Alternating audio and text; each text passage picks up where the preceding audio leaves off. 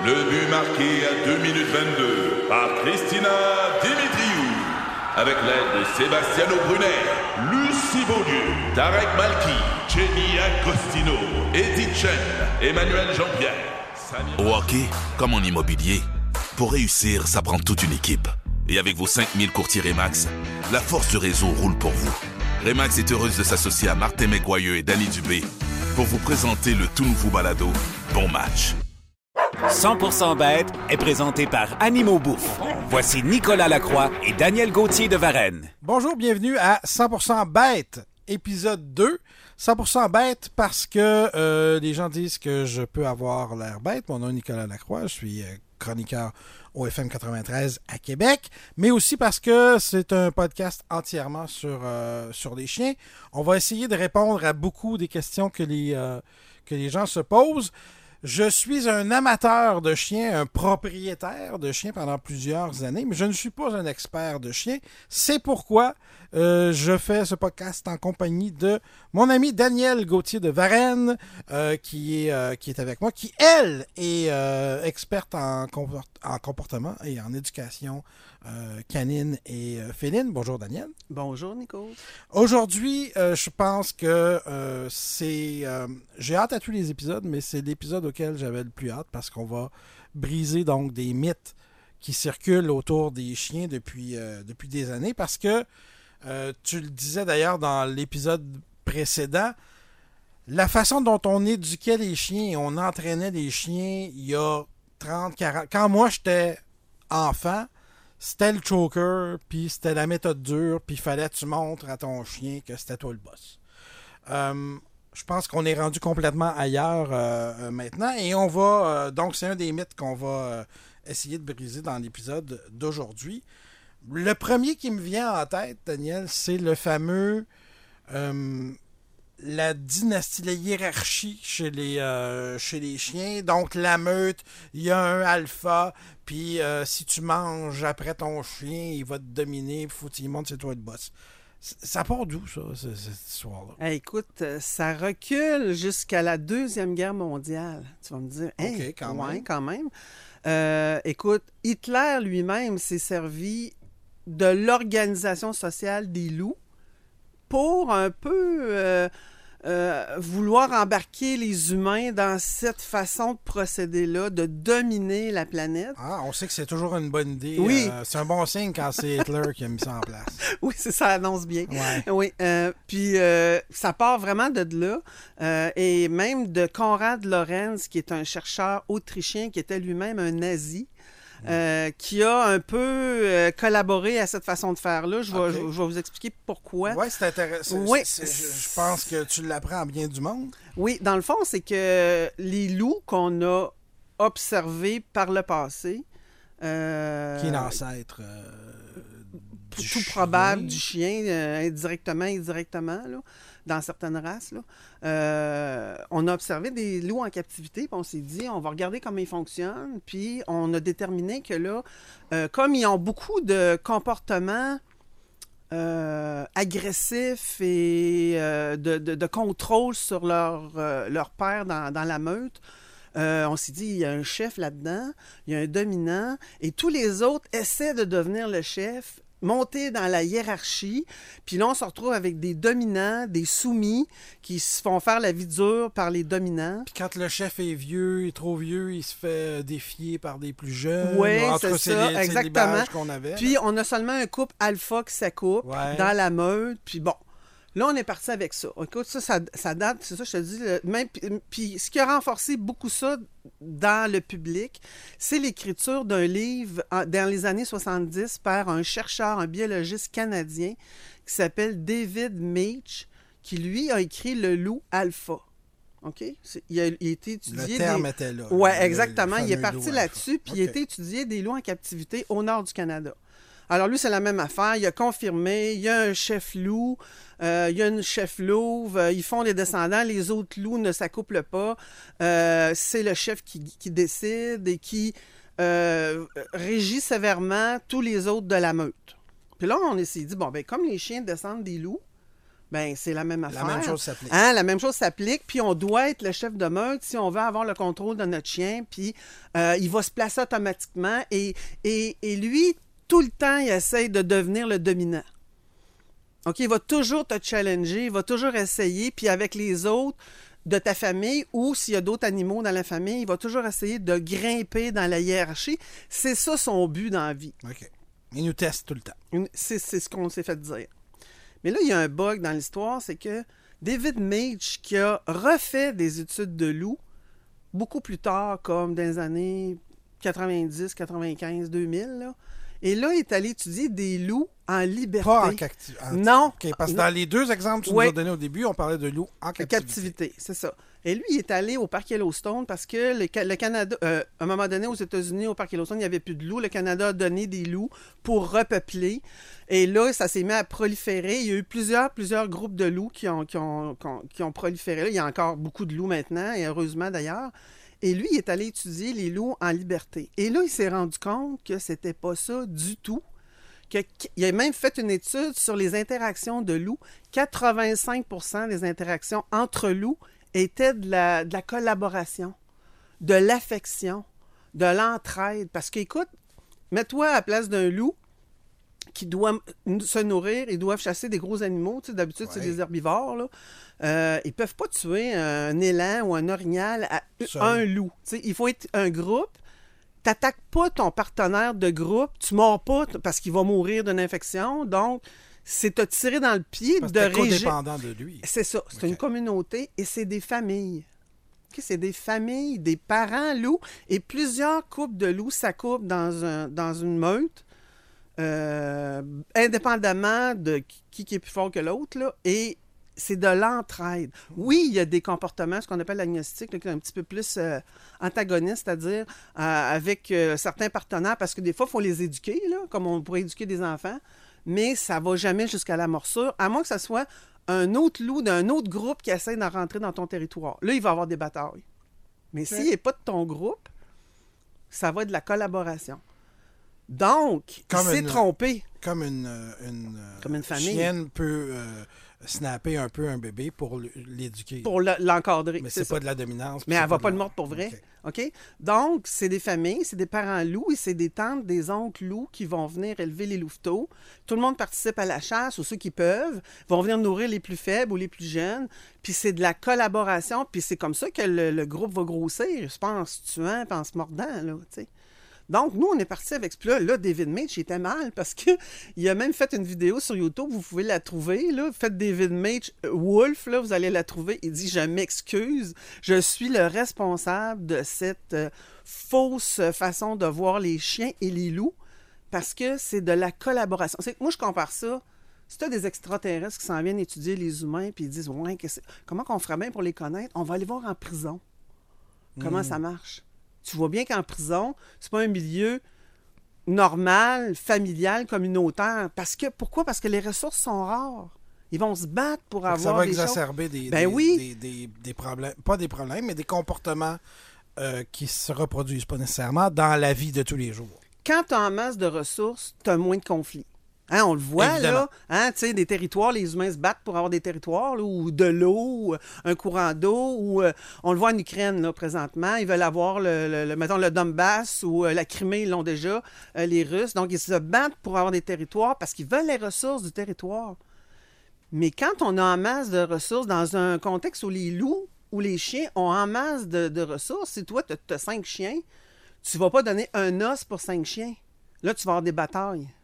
OK? Donc, si tu donnes cinq os, Logique. tout le monde en a en masse, tout le monde est heureux, il n'y aura pas de Il y a pas de conflit. besoin, ben. Non, non, il n'y a pas de conflit. OK? Donc, les chiens ne fonctionnent pas, pas dans le sens où on l'entend, parce que ce qu'on entend souvent, quand on. Moi, je me fais appeler pour un trouble de comportement canin, ils vont me dire Ah, mon chien, c'est qu'est-ce qu'il y a votre chien? Bon, il est dominant. OK, ça me dit pas grand-chose. Qu'est-ce qu'il fait? Ah, ben, il grogne après moi, euh, il me mord, il me saute dessus, il, il vient pas quand je l'appelle, il m'écoute pas, etc. Donc, il est dominant. Ça n'a rien à voir avec la dominance. Et oh, mon chien est soumis. OK, comment ça? Ben, euh, tu sais, euh, il, il s'écrase souvent, il fait pipi à terre, des choses comme ça. C'est un soumis. C'est faux de voir les chiens comme ça, mais ça peut être circonstanciel, la domination puis la soumission. Je vais expliquer, là, justement, par rapport, mettons, à une ressource euh, qui serait plutôt limitée. Ce n'est pas un tempérament, mais c'est une situ... c'est circonstanciel. Et c'est adapté à l'environnement. C'est un peu ça que tu dis? C'est dans le Ou à une sens. circonstance C'est dans le X. sens. C'est ça. Aujourd'hui, on est, on, est, on est mardi. Je donne un os à mes deux chiens. Le chien 1 va l'avoir, le chien 2 ne l'aura pas. Demain, je recommence la, la même expérience. Le chien 2 va l'avoir, puis le 1 ne l'aura pas. Dans la situation, là, avec l'os, un a dominé l'autre sur le fait. Mais ça ne veut pas dire que mon chien qui a dominé sur mon os rencontre un autre chien après, euh, dans une autre circonstance, puis il, aura, il, il va avoir nécessairement la ressource. Il n'est pas dominant à longueur de journée, il n'est pas soumis à longueur de journée. Dans ce cas précis-là, C'est ça. il a dominé. Il a dominé. Mais c'est pas nécessairement un trait de caractère ça. constant. OK. Fait que quand on pense que c'est un trait de caractère, puis qu'on a un chien dominant, qu'est-ce qu'on est porté à faire? C'est de l'écraser. Ben oui. Fait que là, qu'est-ce qu'on fait? On On, le punit. On Ah, le punit. plus, OK. On le punit. Mais non, il, est dominant. Je dois être le chef de meute. Je dois manger avant. Je dois passer la porte. Ce qu'on entend, là. Je dois passer la porte avant. Je dois le dominer. S'il grogne après moi, je le ramasse solide. Parce que c'est moi le chef de meute. Le chef de meute, la domination, la hiérarchie nous amène à punir les chiens. Cette vision-là nous amène vers ça. Alors qu'elle est circonstancielle, elle n'a rien à voir avec un, un chien qui veut être dominant. L'autre chose, c'est que la dominance puis la soumission, la hiérarchie entre interespèces, entre deux espèces, ça n'existe pas. Ton chien, il vient rester chez vous, supposons que vous êtes quatre dans la famille. Mhm. Il n'essaye pas de monter dans la hiérarchie des humains. Là. Ça n'a rien à voir entre les deux. Le chien ne peut pas entrer dans une autre hiérarchie ou dans une autre structure. Il a sa propre structure. Il ne pense pas comme nous. Il ne peut pas embarquer dans une autre structure. Donc, il ne peut pas être ton dominant. Si ton chien te, te montre des comportements euh, forts, euh, agressifs, ou c'est qu'il y a un trouble de comportement, ça n'a rien à voir avec la dominance ou la soumission. OK? C'est parce qu'il n'est pas satisfait dans son besoin, que la ressource est trop rare, il est obligé de se battre pour l'avoir, ou, Ou il a compris un mauvais signal à un ou il a moment compris, donné. ou une mauvaise association. C'est ça. Donc, ça n'existe pas dans le sens de tempérament, ça n'existe pas dans le sens de hiérarchie, ça n'existe pas dans le sens de meute, et tu ne dois pas être le chef de meute. Tu dois agir avec ton chien comme un bon père de famille ou une bonne mère de famille, élèverait son enfant parce qu'il faut lui montrer un cadre. hein, c'est on- ça ne veut pas dire qu'on lui laisse faire n'importe quoi, mais ça veut dire qu'on va l'entraîner selon des principes de la science du comportement, qui va tout changer le portrait d'ailleurs. Euh, Un peu comme on se disait dans l'épisode précédent, aller avec l'ADN du chien. la génétique, les besoins. Plus tu vas répondre aux besoins du chien, plus tu vas aller vers sa génétique, moins tu vas avoir de l'insatisfaction, puis de la frustration, puis de la colère de la part du chien. Parce que les animaux, les mammifères, entre autres, ont des émotions. On pensait avant, là, c'est un peu le principe, un autre mythe là, de Descartes, là, que l'animal est une machine. L'animal agit juste par instinct. Donc, euh, il n'y a aucune émotion, il n'y a aucune réflexion, il répond comme une machine, là, automatique. Là. Mm. Euh, comme une application, si tu veux. Là. Ouais, Mais c'est pas ça. c'est faux, ça aussi. C'est faux. C'est totalement faux. Donc, les chiens ont les mêmes émotions que nous autres, les émotions de base, là. La joie, la tristesse, la colère, la frustration, l'envie et le dégoût. C'est la base des six émotions que même nous, on a. Si on regarde un cerveau d'un chien, c'est un, cortex cérébral qui ressemble un petit peu au nôtre en plus simple, là En plus petit. en plus petit puis en ouais. plus simple, Mhm. en moins complexe, mais la base des émotions, et ça, c'est prouvé par des scanners que en présentant certains objets à un chien qui était dans un scanner, par exemple, c'est ton chien qui est dans le scanner, il te voit arriver, il y a la zone de l'émotion, de la joie qui va être stimulée. OK? Tu disparais, oh, c'est la zone de la tristesse qui est stimulée. OK? Fait que on, on s'est rendu compte que les chiens avaient les mêmes émotions de base. Ils n'ont pas des sentiments complexes comme nous autres. Ouais. Mais encore là, on le sait pas. Euh, la vengeance, euh, tu sais, euh, faire des, faire des plans pour, pour dire- dominer le monde. Ça, ça existe À part le coyote Roadrunner. Oui, c'est c'est- ça. mais c'est l'exception. C'est le seul qui Ok. dépasse les, les standards. Là, tu sais. Mais donc, les émotions, c'est la base. Fait que si on, on fonctionne avec les émotions, on, en tout cas, on va essayer de On pas... peut mieux comprendre. Oui, puis on peut mieux entraîner, puis on peut mieux encadrer parce que le but, c'est que ton, que tu sois content de ton chien, que ton chien soit content, puis qu'il soit satisfait et qu'il n'ait pas peur ou qu'il n'ait pas mal. Mm, Ouais. Et qu'il fasse ce que tu veux. Que oui, tu- mais de façon positive, dans Oui. le sens que parce que ça, sinon ta relation est différente. D'où le- le- le- la méthode d'entraînement établie aujourd'hui qui est le, le renforcement positif, ça le dit. Ben, en fait, c'est même plus que ça, ce qu'on appelle, le- je ne veux pas embarquer là-dedans, c'est le conditionnement opérant. Le conditionnement Ok. opérant, c'est, si tu veux lire là-dessus, c'est Skinner qui a découvert que les animaux agissaient, opérant, opérés, capables d'agir sur leur environnement. Il y avait une boîte avec des pigeons. Si euh, il, pico- il picorait le piton vert, il y avait une graine de moulet qui tombait. S'il co- picorait le, pico- le piton rouge, il n'y avait rien qui tombait. Ou il était électrocuté sur le plancher. Donc, il a tendance à aller vers le vert, On parle de chocs, Oh, Faites pas là. ça à la maison, Non, les non, amis. On n'éliminait pas de pigeons. Non, non. Mais c'est, c'est- la science n'est pas tout le temps. euh, En tout cas, maintenant, c'est plus éthique que c'était, Ouais. mais ça n'a pas toujours été éthique. Ouais. Et par là, il a découvert qu'il y avait du renforcement et de la punition. Renforcement veut dire augmenter la probabilité qu'un comportement se répète positivement, négativement. Positif veut dire ajouter de quoi, négatif veut dire l'enlever. Punition, punir un comportement, c'est faire descendre. Tu veux pas qu'il saute sur toi, là. Ouais. Tu veux descendre la probabilité qu'il répète ce comportement-là. Ça, c'est la punition. Est-ce qu'on peut complètement l'é- l'éliminer de l'entraînement d'un chien? La punition négative, je vais te faire un, un- Ok, un il y a une exemple. nuance, Ouais, il y a une nuance. Punition négative, je vais essayer de faire ça simple. là. La punition négative va, va signaler à l'animal répète pas ça, tu n'auras rien. Exemple, ton chien te saute dessus, tu te tournes, tu t'en vas. Saute-moi pas dessus, là, je te parle pas, je te regarde pas, tu Ok. rien de moi. Mais si tu me sautes dessus, puis je veux, je vais utiliser la punition positive, positive dans le sens de ajouter un élément aversif. Mettons, donner un coup de pied à mon chien. Oui. Ben, il le refera pas, mais il a peur puis il a mal. OK. OK. Donc, ta prochaine question que je voulais venir. la punition positive, est-ce qu'elle fonctionne? Oui. Mais elle fait peur elle fait mal. Puis trop souvent, j'imagine, ça finit par, ça peut finir par avoir un, un effet sur le chien qui va se méfier de toi ou euh, X, Y, Z. Tout, tout ce que vous pourriez penser comme conséquence si on vous le faisait à vous. Ouais, exactement. Puis, je vais, je vais te me- mettre une, une- une- une alerte là-dessus, même plus importante. Dépendamment de ton chien, de sa sensibilité, de sa race, de sa génétique, des fois, un événement, une fois suffit à ce qu'ils ne veulent plus rien savoir de toi. Oh. Il y en a qui ont de la résilience. Oui. Il y en a que euh, tu choques en masse, là, puis il vient se faire faire des pareils, là. Mais c'est pas la majorité. Et plus on a un chien, Tu le sais pas d'avance. ben tu sais pas, puis dépendamment de la génétique, euh, plus ton chien est sensible et, et hyper vigilant, genre un border collie, Oui. hein, ils sont hyper vigilants, ils voient le mouton, dans le 300 moutons, ils voient le mouton qu'il faut tasser, là. Lui, il est hyper vigilant, il voit tous les petits signes. Une fois, c'est une fois de trop souvent. OK.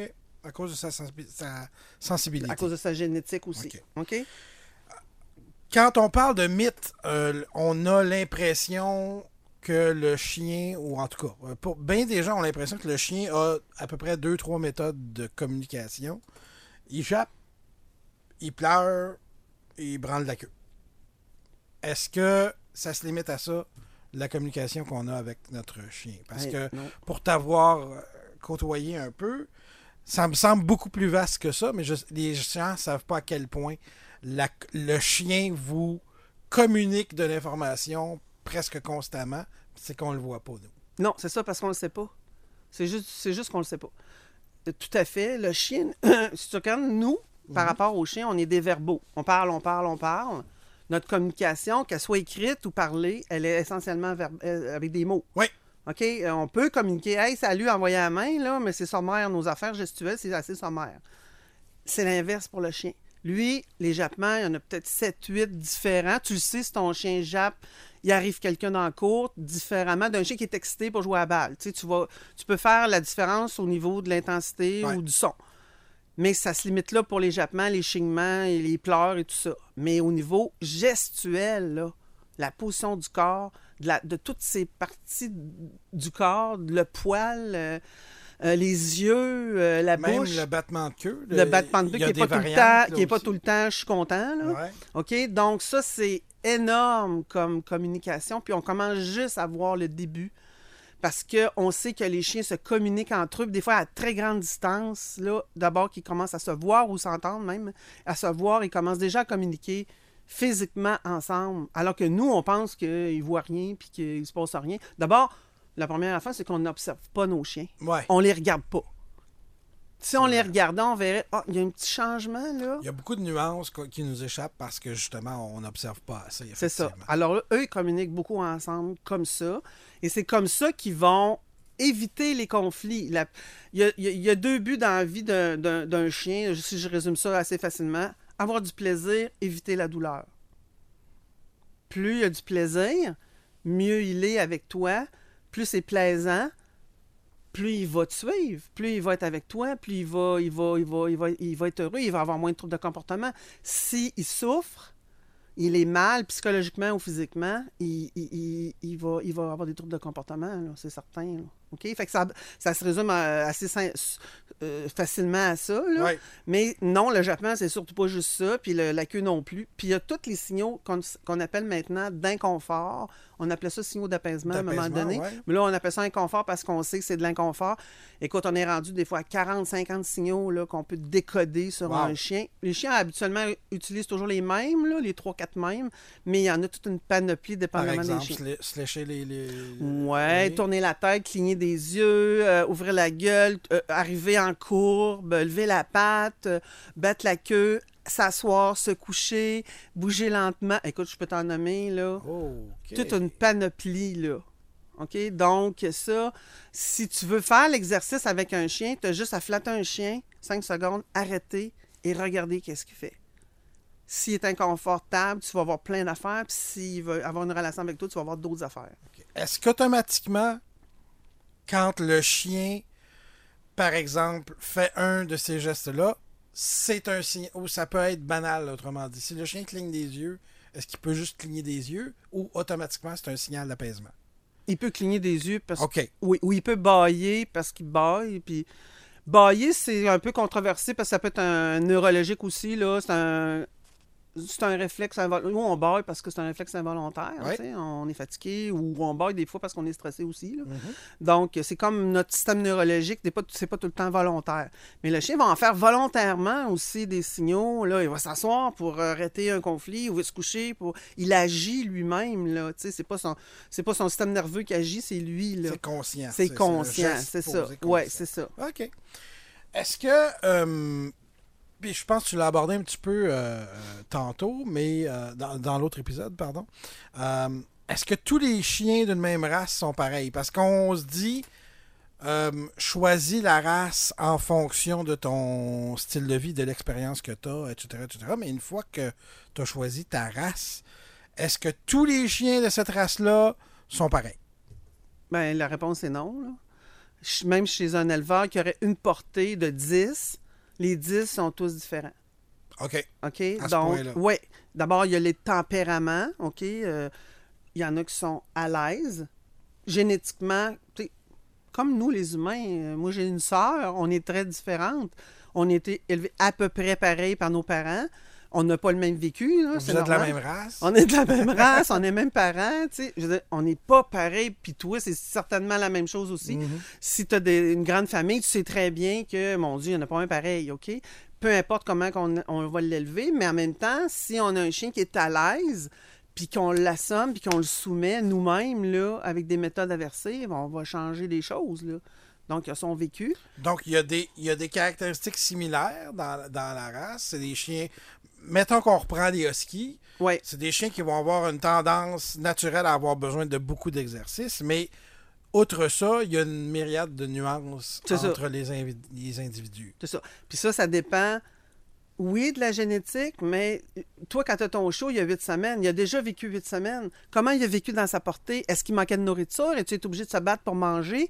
Euh, il se faisait-tu bouler par un autre frère qui était tout le temps sur son dos? Déjà, il est plus comme à naissance. Il a un vécu. Toi, tu le prends, tu l'élèves d'une certaine façon, il est plus pareil, l'environnement. dépendamment de ce que tu fais Est-ce avec. que tu renforces ou tu défais des choses qu'il a, qu'il a apprises déjà Ouais, dans son environnement? ou est-ce que tu l'amènes à son potentiel, euh, comme on devrait faire, OK?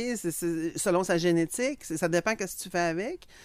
Puis ça dépend comment est-ce qu'il est à l'intérieur. Il voit pas la vie comme son petit frère à côté non plus. Il y a une différence là, là-dedans. là. Comment il analyse. S'il est timide, réservé, parce qu'il peut arriver comme ça, il agira pas. Ça veut pas dire qu'il est pas intelligent. Ça n'a rien à voir avec l'intelligence. Ça a tout à voir avec la façon de voir la vie, des émotions qu'il va, ressentir aussi. Hey, juste parce que tu le mentionnes, euh, Daniel. Est-ce que. Parce que la plupart des gens doivent se dire Moi, je veux un chien intelligent. Est-ce qu'on veut toujours un chien intelligent? Parce que dans mon expérience, ben, c'est parce que ça vient que du trouble. Ouais. Faut que tu, Faut que tu l'occupes. cette intelligence-là. Ouais. Parce qu'un chien, selon ma perception, tu corriges euh, si, si je me trompe, mais plus le chien est intelligent, plus il doit occuper son cerveau pendant les 24 heures ou peu importe le temps qu'il qu'il est réveillé dans la journée. Puis si toi, tu te charges pas d'occuper son cerveau, euh, lui va s'en charger encore plus. il va se trouver une job. Ben, je- oui, mais ta question est, est excellente parce que ça, ça revient encore à dire l'occupationnel du chien. tu sais. Ça revient encore. Est-ce qu'il fait de quoi ton chien, ton chien ou il fait rien? C'est ça. Mais s'il fait rien, il, il va pas aller à son potentiel, puis même un chien peut-être plus intelligent va s'en trouver des. des, des- mon chien, là, mon border collé, il est très intelligent. Là. Euh, mettons C'est toujours dans les races, Bon, les- dans le top euh, 5 des races les plus intelligentes, les borders. Moi, je dis qu'il m'envoie des courriels. là. il il- il- il m'apporte sa balle. Il, il sort, il arrive de dehors, il a sa balle dans la gueule. Puis là, il voit que je mets mon manteau, puis je vais aller mettre mes souliers, mettons. Il va aller mettre sa balle dans mon soulier. OK. Hey, je peux pas passer à Pour côté. être sûr que tu Ouais, comprends-tu que je... ouais, c'est vrai que j'ai pas joué avec, là. Mais tu comprends-tu que c'est brillant? L'association, ben oui, l'association. Ouais, fait que tu sais, c'est des affaires comme ça qu'il va me faire, là. Fait qu'il il est très, très intelligent. L'autre, ma chienne, elle va japper, là, pour dire beaucoup, tu t'en vas, puis bon, c'est une autre façon. Elle est plus émotive, elle, tu sais. Fait il va décliner des comportements différents. Mais oui, c'est le fun d'avoir un chien intelligent, mais comme tu dis, c'est de l'ouvrage. C'est ça. Mais il y en a des moins intelligents qui sont aussi le fun. C'est ben, un peu ça que je veux, que, que je veux dire aux gens. On se dit tous, entre, choisir entre quelqu'un d'intelligent et quelqu'un de pas intelligent, tu vas dire, je vais choisir quelqu'un d'intelligent. Mais chez les chiens, c'est pas aussi négatif peut-être Ben d'avoir un négatif. chien moins haut dans la hiérarchie des chiens intelligents. Euh, c'est- ça veut peut-être juste dire qu'il va moins euh, chercher à occuper son cerveau s'il l'est pas Oui. euh, naturellement. Parce que, tu sais, il passe beaucoup de temps tout seul. c'est ça. Et S'il est tout seul, puis il vire, là, le, le disque dur tourne Les tout le qui temps. s'évadent de prison, là, Ben, c'est- exactement, c'est ça. Fait que ça peut être problématique à un moment donné aussi. J'ai entendu, je sais pas combien de fois dans ma vie, de gens qui gardent des chiens, euh, de, de, de, de gens impliqués dans le domaine. Ah, cette race-là, touche pas à ça, c'est elle est folle, cette race-là.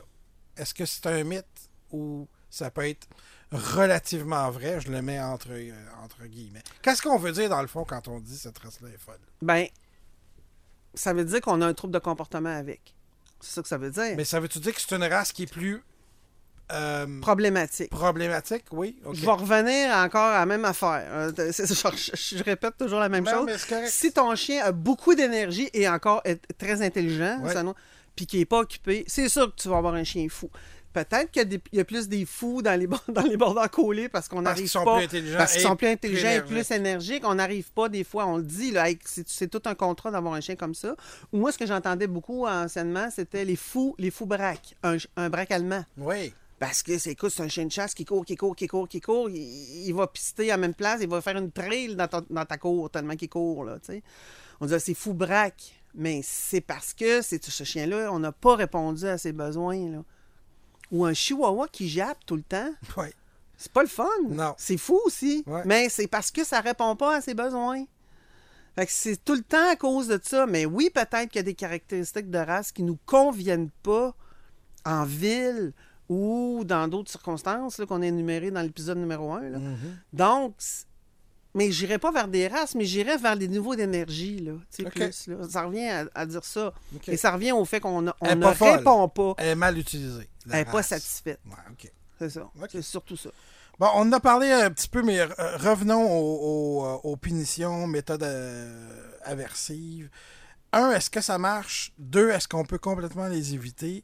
Puis trois, est-ce que c'est possible? Ben, c'est un peu euh, la même chose, là, mais c'est possible, autrement dit, d'élever son chien, même s'il développe quelques comportements qu'on veut pas, sans jamais, en, le punissant jamais, autrement dit. Est-ce que c'est faisable d'être juste dans le- la récompense, dans le, dans le positif? La, la récompense, elle vient toujours avec une punition. Dans le sens, je vais t'expliquer, là. L'absence de récompense. la L'absence de récompense quand tu n'as pas le comportement que tu veux. Je reviens à mon chien qui saute. Mon chien saute, il me saute dessus. Si j'y parle, si je le flatte, si je le regarde, si j'y ris, parce que des fois c'est drôle, là, Mhm. je renforce ce qu'il est en train de me faire. Lui, il Parce que ça. si tu le pousses avec ta main, ça peut être vu comme une Oui, caresse. ben oui. Puis même si j'y fais pas mal, je fais juste le pousser, il va trouver ça drôle, il va revenir. Donc, involontairement, en pensant que je fais une punition, là, supposons que je donne juste un- je le pousse un peu, T'as renforcé. j'ai renforcé. Ça, c'est le renforcement. Et, mais le renforcement positif, il, il vient toujours avec une punition négative. Il vient avec l'absence de, récompense. de- de récompense. Donc, s'il me saute dessus, puis il comprend pas, je me tourne, puis je m'en vais, je change de pièce, je ferme la porte, par exemple, bien là, il va se dire Hein, quand je saute dessus, elle s'en va, c'est pas le fun. C'est une punition, j'enlève ma personne. J'enlève mon, mon attention à ce Ouais. chien-là. C'est la punition. Le renforcement positif, il va toujours avec une punition négative. Mais toi, tu parles de la punition positive. Je donne un coup. Je choke mon chien. C'est ça. Hein? J'ajoute un Les élément. vieilles méthodes, Ou là. les vieilles méthodes. Oui, ça marche. Il va arrêter. Si c'est sérieux, si tu donnes un coup de pied à ton chien quand il saute, il va arrêter. Ouais. Bon. Mais tu vas gâcher ta relation avec Ça- lui. C'est ça. C'est ça que tu veux comme, Ben, comme avec ton, but, chien. là, c'est pas de battre ton chien. Regarde, je vais te faire un parallèle. Dans les années, quand j'étais jeune, là, dans les années, euh, je suis arrivé à l'école en 60 environ, là, euh, non plus tard que ça, 65, mettons. Ils battaient les enfants. Ils donnaient des coups de règle. On, on, on apprenait pas comme faut. Ben, moi, j'en ai pas eu, mais en tout cas, je- mes collègues. gauchère, euh, ben, ouais, c'est ça, exactement. On tape avec des règles et le système était assez aversif. Était en punition positive. Tu sais, aujourd'hui, on fait plus ça. Là. Ouais. On le sait que ça, ça, ça, ça faisait qu'il y avait plus de décrochage, que les jeunes détestaient leurs professeurs, n'avaient pas une belle race. Tu veux pas apprendre, tu veux pas aller à l'école quand tu te fais battre. Ton chien, il va pas vouloir apprendre avec toi si tu le bats, si tu, si tu cries. Le résultat, c'est plus que juste l'apprentissage de la chose que tu. Pardon. Que tu y apprendre. C'est la relation qui va venir avec. qui est détruite. Puis là, refaire, on appelle ça, nous, un compte de banque de confiance. OK? Plus ton compte de banque de confiance avec ton chien va être élevé, plus ça va être facile. Plus il a confiance en toi. Mettons, tu veux qu'il, qu'il- tu veux faire de l'agilité avec, Ouais, tu ouais, veux ouais. qu'il monte une palissade. C'est quand même haut, là, puis ça bouge, puis c'est, insécurisant. Mais s'il est avec toi, puis il a confiance en toi, puis tu le renforces positivement à faire ça, il va le réussir graduellement à le faire. Mais si tu le forces, tu le choques, tu... Je vais t'expliquer aussi un autre principe. C'est que quand on, on met. Il y en a des. Il y a des, il y a des gens et des écoles, puis ça, c'est. c'est- Regarde, vrai comme je suis là, à Québec, n'importe où, qui vont renforcer positivement dans l'entraînement, mais qui vont punir positivement en même temps. OK? Ton chien saute pas, il donne une bouffe. Ton chien saute, il choke. OK, là, tu mélanges là, deux affaires qui vont pas ensemble. Puis je vais t'expliquer, ça, ça va, cela va amener l'impuissance acquise. L'impuissance acquise, c'est que tu n'as plus le goût de rien faire. À l'école, ça fait ça. Un élève qui lève la main, puis il dit, il pose une question au professeur, puis le professeur ridiculise l'élève, ou va dire, ah ouais, toi, là, tu poses tout le temps des questions stupides. Le- le- L'enfant ne, ne- ne va pas répéter, il va plus vouloir poser des questions. Il va devenir inerte, il bougera plus, il n'y aura plus d'initiative. Ouais, ouais, OK? ouais. Ben, dans le chien, ça fait pareil. Si tu as une punition qui, qui fait mal ou qui fait peur avec un entraînement positif, ça fait Ça moment- s'annule. Ben, ça s'annule dans le sens que, ouais, il va apprendre à pas sauter, mais il fera plus rien. Il bougera plus. OK. Ça devient.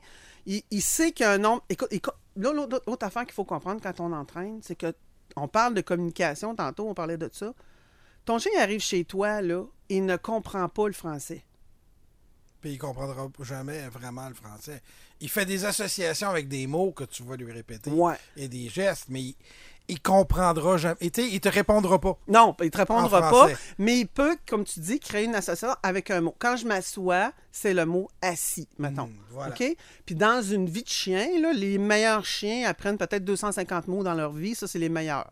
OK? Dans les meilleurs, sait, là. Ce que je veux dire, c'est qu'il ne peut pas te donner la définition de ce mot-là. Non. Il sait pas qu'assis, ça veut dire assis. Non. C'est qu'il a appris que quand tu, toi, tu lui dis ça, Ouais. c'est ce geste-là qu'il faut qu'il fasse. C'est ça. Mais tu lui dirais debout en le faisant asseoir, puis il s'assoirait. Ah oui, oui. Ça, puis tu peux le dire dans d'autres langues. Ça, là. je dis, il, il comprend pas le Non. français, votre chien, puis il le comprendra jamais. Il ne comprend pas. Et quand toi, tu regarde bien qu'est-ce qu'on fait les humains, on reçoit notre chiot, on- il y a huit semaines, là. Là, on lui dit euh, Pitou, assis. Là, il te regarde. Lui, il entend blablabla. OK, fait que là, il dit Pitou, là, on lève le ton, là, parce que, tu sais, on commence à punir, là. Hey, assis. Là, il entend blablabla. Pitou, assis. Je voudrais bien t'aider, mais je sais pas ce que tu veux. Non, je ne sais pas. Mm. Puis dans un. Il y a un million de choses que le chien peut faire. C'est quoi que tu veux? Là, qu'est-ce qu'on fait? On, on- on appuie sur les fesses. On le force. Puis là, on le force, puis fort. Puis là, on augmente la pression quand il nous écoute pas. Puis si on a un étrangleur, on choke. Fait que là, écoute, il comprend rien du tout. Puis il se fait punir, puis il se fait faire mal. Fait que qu'est-ce que tu veux qu'il fasse? Il- Puis là, en plus, quand il arrive, il est petit, c'est un bébé. Il comprend même pas complètement non plus, ni son propre langage canin, euh, il n'est pas trop évolué. Il connaît pas les maisons, il sait pas une table c'est quoi, une porte, une patte de chaise. Il a aucune idée de l'environnement. Et toi, tu lui mets de la pression, puis là, tu dis, il est donc bien, il est donc bien désobéissant. Mais il, il peut pas obéir, il comprend rien. Alors, si tu fonctionnes pas en apprentissage, il est en train de s'asseoir. Bon chien assis. Il est en train de se coucher. Coucher. Tu, tu associes, comme tu dis tantôt, là, tu disais tantôt, les mots avec Toi, les tu comportements. puis quand il commence à faire le comportement, là, Tu captures, tu captures le comportement ou tu leurres. OK, tu peux l'attirer. Tu veux qu'il vienne te voir. Mhm. Tu prends de la bouffe, il s'en vient de toi. Tu viens de voir, tu vas dire viens. Tu l'associes. quand il commence à faire le, le- le Ouais, mouvement. c'est ça. Alors là, il, co- il comment avec les répétitions, la qualité de la motivation. Un chien ne va pas faire un, un comportement pour rien. Dans la nature, il n'y a pas un animal qui fait quelque chose pour rien, qui Hmm. donne rien. Nous, les premiers, on travaille pour une paye ou on travaille pour la valor- valorisation de ce que ça nous donne ou on travaille toujours pour un but. Si on n'a pas de but, on ne le fait pas. OK? Et le chien, c'est pareil. Pourquoi qu'il s'assoirait? Pourquoi qu'il se coucherait? Si ça lui donne rien, il préfère aller courir, aller manger la pâte de table. Ouais. Ça lui donne quelque chose, ça le soulage, il a besoin de mastiquer. Il y a un autre besoin, là. Ouais. La motivation que tu vas lui donner. Puis là, la critique qu'on entend souvent, c'est que Ah ouais, moi je veux pas que mon chien il travaille pour de la nourriture. Ouais, mais c'est pas ça, là. C'est qu'on travaille pour une motivation à associer des mots qu'il va comprendre, il va vouloir répéter le comportement Parce que c'est agréable. parce que c'est agréable. Mm. hein? On se rappelle, il veut que ça soit plaisant ou éviter la douleur. Il va éviter là, aussi la douleur. Si tu l'entraînes à, à la force, il va essayer, il bougera plus. C'est ça qu'il va faire. sais. Donc, ça fait un chien qui n'est pas performant, ça fait un chien qui, qui, qui bouge plus, qui fait rien. Puis, mais si on sait associer les mots avec qu'est-ce qu'il veut avoir, d'abord, qu'est-ce qu'il veut avoir? Ta présence, ton attention, ta parole, ta caresse, ton affection, ton attention, la nourriture, les beaux espaces, les coussins, les jouets, l'activité, la liberté, faire des activités avec toi, etc. C'est ça qui est le motivateur C'est la récompense. c'est la récompense de ce que tu peux lui offrir et d'associer les affaires, les mots qui vont avec ce que tu fais.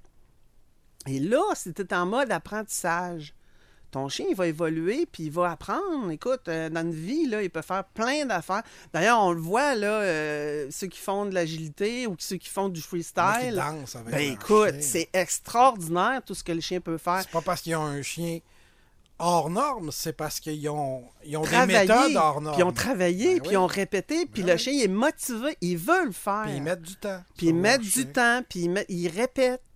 Et c'est ça. Il faut généraliser aussi les comportements. Ton chien il peut apprendre assis dans la cuisine avec une gâterie. Tu arrives dans le salon, il ne sait plus. OK, il ne sait pas. OK, tu dis, voyons, je viens de montrer. OK. Les chiens généralisent mal. OK. Moi, je conduis une Subaru, je suis capable de conduire une Toyota, une Honda, etc. Mais les autres, non. Mais les autres, ah, mais je dans la cuisine, ça marche. Ou, il arrive un visiteur, tu es dans la cuisine, il veut pas s'asseoir. Parce que là, il y a quelqu'un de nouveau. Il préfère sauter dessus. La motivation est d'aller voir. ouais. Fait que c'est ça.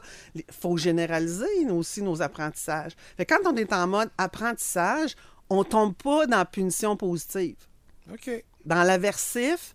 Et l'aversif, il faut toujours avoir en tête, si on est obligé de l'appliquer pour une raison euh, extrême, euh, tu vas avoir un backlash de cette affaire-là. Tu vas avoir une réaction, il va avoir peur de.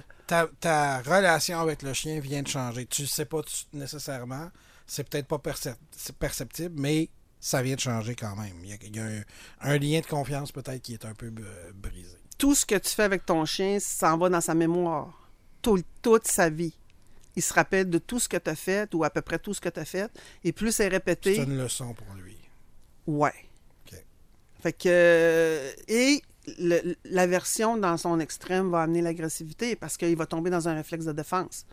Il va vouloir fuir. S'il ne peut pas fuir, il est attaché. Il y a un étrangleur autour du cou. Euh, il ne peut pas fuir. Dans la nature, là, les méthodes, de, de- les réflexes de défense, c'est fuir, figer, hein, camouflage, s'il peut, Ou mort. ou, ou combattre. C'est ça. Fait que là, s'il peut pas fuir, il est attaché. S'il si, si, fige, il, ça règle pas son problème, il va t'attaquer. Ou il va attaquer une autre personne. Parce qu'il a trop peur de toi pour te mordre. Agression déplacée. Ouais, Ok. de rediriger. Fait que ça, ça, ça peut arriver aussi. Donc, à la longue, et on le sait que les méthodes aversives appliquées jour après jour Peuvent amènent souvent de l'agressivité. Souvent, souvent, souvent. Fait que c'est un... Tu tires dans le pied à long terme, tu sais. C'est- C'est c'est ça. Ça semble. le- Ça ressemble à ça. ça semble le, le- le- le- le- ce qui est euh, le constat euh, généralisé. C'est ça. Euh, eh ben, écoute, Daniel, c'était fascinant. J'espère qu'on a défait quelques mythes aujourd'hui dans cette, cet épisode de 100% bête. On va vous revenir pour quelques autres épisodes. Merci, Daniel. Si on veut te contacter, on fait ça comment? Toujours sur mon site internet, fidelcanin.com, au téléphone au 418-934-6511 et euh, par courriel fidelcanin.gmail.com. Si vous voulez des consultations un peu plus privées, des problèmes spécifiques, n'hésitez pas à contacter Daniel. On se retrouve pour le prochain épisode de 100% bête. Merci. À bientôt.